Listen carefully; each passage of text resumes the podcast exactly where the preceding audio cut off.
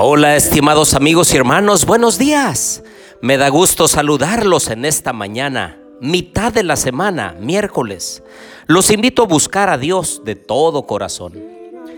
Querido Dios y bondadoso Padre, alabado sea tu nombre, Señor, en esta hora.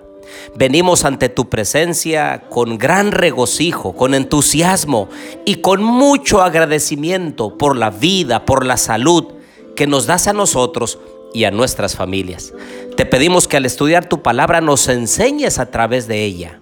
Lo pedimos en el nombre de Jesús. Amén. Bien, les doy la bienvenida a nuestro estudio y reflexión de Mateo capítulo 7. Les habla su amigo y hermano Marcelo Ordóñez desde el puerto de Veracruz, México. Los invito a abrir su Biblia en Mateo capítulo 7. Comienza el capítulo diciendo, no juzguéis para que no seáis juzgados. Este no es un enunciado general sobre la crítica y la condenación de la mala conducta ajena. Más bien se trata de la crítica desmesurada o la hipócrita que busca incluso destruir a otros para trepar uno mismo a la posición, al lugar o a la situación en la cual están las personas que nosotros admiramos. Y el versículo 6 dice, no deis lo santo a los perros, ni echéis vuestras perlas delante de los cerdos, no sea que las pisoteen y se vuelvan y os despedacen. Y es que hay personas que no desean escuchar la verdad de Dios, no tienen el temor de Dios en su corazón.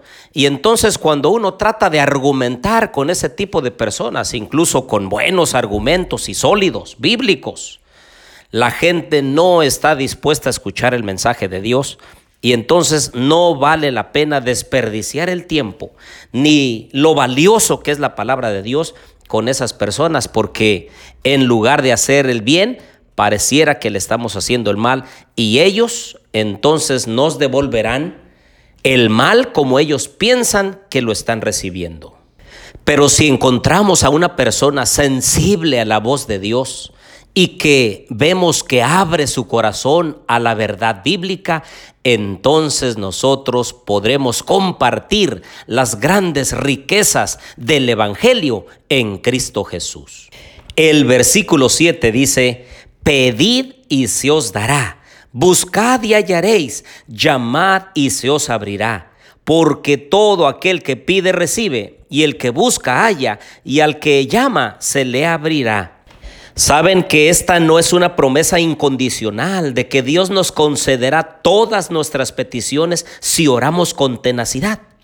Debe verse esta declaración a la luz del sermón del monte entero, que recalca la generosidad de Dios, sí, y particularmente la enseñanza de Jesús sobre no angustiarse.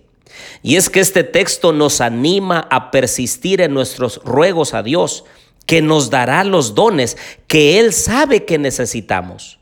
Pero por otro lado, nosotros debemos asumir una actitud de adoración, de sencillez, de humildad y de búsqueda total y de todo corazón hacia nuestro Dios. Poner a las cosas de Dios en primer lugar y muy relevantes en nuestra vida. Porque no podemos venir y pedirle a Dios todo lo que necesitamos y queremos y entonces esperar recibir de Él así como se lo estamos pidiendo. Hay ocasiones en el que el Señor tardará porque es para nuestro bien. Hay cosas que el Señor no nos dará porque no son para nuestro bien. Pero incluso Él nos dará lo que no esperamos en el momento que Él considera más prudente porque sabe que será de mucha bendición material y espiritual para nosotros. Y este pensamiento confirma allí en el versículo 9 al 11, ¿qué hombre hay de vosotros que si su hijo le pide pan le dará una piedra? ¿O si le pide un pescado le dará una serpiente? Pues si vosotros, siendo malos, sabéis dar buenas dádivas a vuestros hijos, y viene la pregunta, ¿cuánto más vuestro Padre que está en los cielos dará buenas cosas a los que le piden? Y entonces el verso 12 es la regla de oro. Así que todas las cosas que queráis que los hombres hagan con vosotros, así también haced vosotros con ellos, pues esto es la ley y los profetas. Y también nosotros lo podemos poner en el sentido negativo, sin quebrantar el principio que gobierna este texto. Podemos decir, no hagáis a otros las cosas que no queráis que los demás hagan con ustedes. Es la regla de oro y debiéramos nosotros seguirla. Hay cosas que nos gustaría que nos hicieran, pues vamos a hacerlo a nuestro prójimo. Hay cosas que no nos gustaría que nos hicieran, pues entonces no las hagamos a nuestro prójimo. Esta es una gran enseñanza de Dios, la regla de oro. Por otro lado, a partir del versículo 15 al 20, se nos advierte acerca de falsos profetas. ¿Y cómo vamos a distinguir a los falsos profetas? Pues una señal muy visible es por sus frutos los conoceréis. Una persona que se cree espiritual, entonces debe tener frutos espirituales.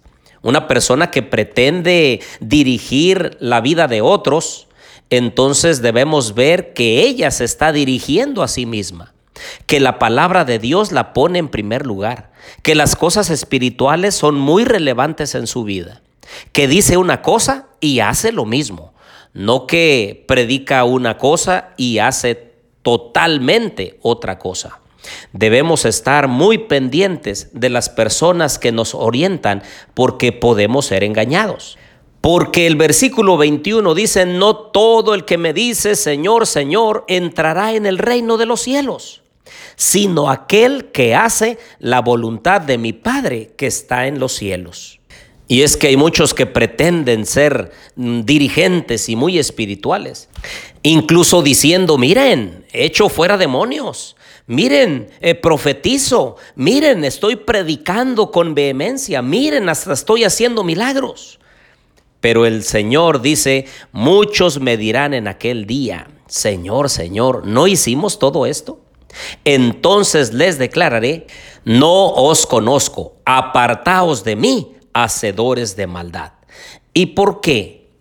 Bueno, los versículos 24 en adelante nos hablan acerca de hacer la voluntad de Dios. Especialmente dice, al que oye mis palabras y las pone por práctica. Se nos anima entonces a buscar a Dios de todo corazón. Se nos anima entonces a escuchar o a oír la palabra de Dios y ponerla por práctica en nuestras vidas. Queridos amigos y hermanos, el Señor viene pronto en las nubes de los cielos. Así Él lo ha prometido y nos ha dejado enseñanzas desde que estuvo Él en presencia, en vivo, a todo color en esta tierra. Y sus principios santos son tan relevantes hoy como lo fueron en el antaño. Por eso nosotros debiéramos estar apercibidos y en forma especial haciendo la voluntad de Dios el mensaje de Dios que estamos escuchando todos los días, ponerlo por obra, ponerlo por práctica, abandonar las cosas negativas, incorrectas y pecaminosas de nuestra vida y permitir que el Señor haga una obra transformadora todos los días y decirle, Señor, ayúdame a ser un cristiano verdadero los principios que estoy escuchando todos los días, ayúdame a ponerlos por práctica. Que no sea yo un oidor olvidadizo, sino un hacedor de tu santa palabra. Permíteme orar por ti. Querido Dios y bondadoso Padre, quiero pedirte, Señor, que bendigas a cada uno de mis amigos y hermanos que escuchan estos audios.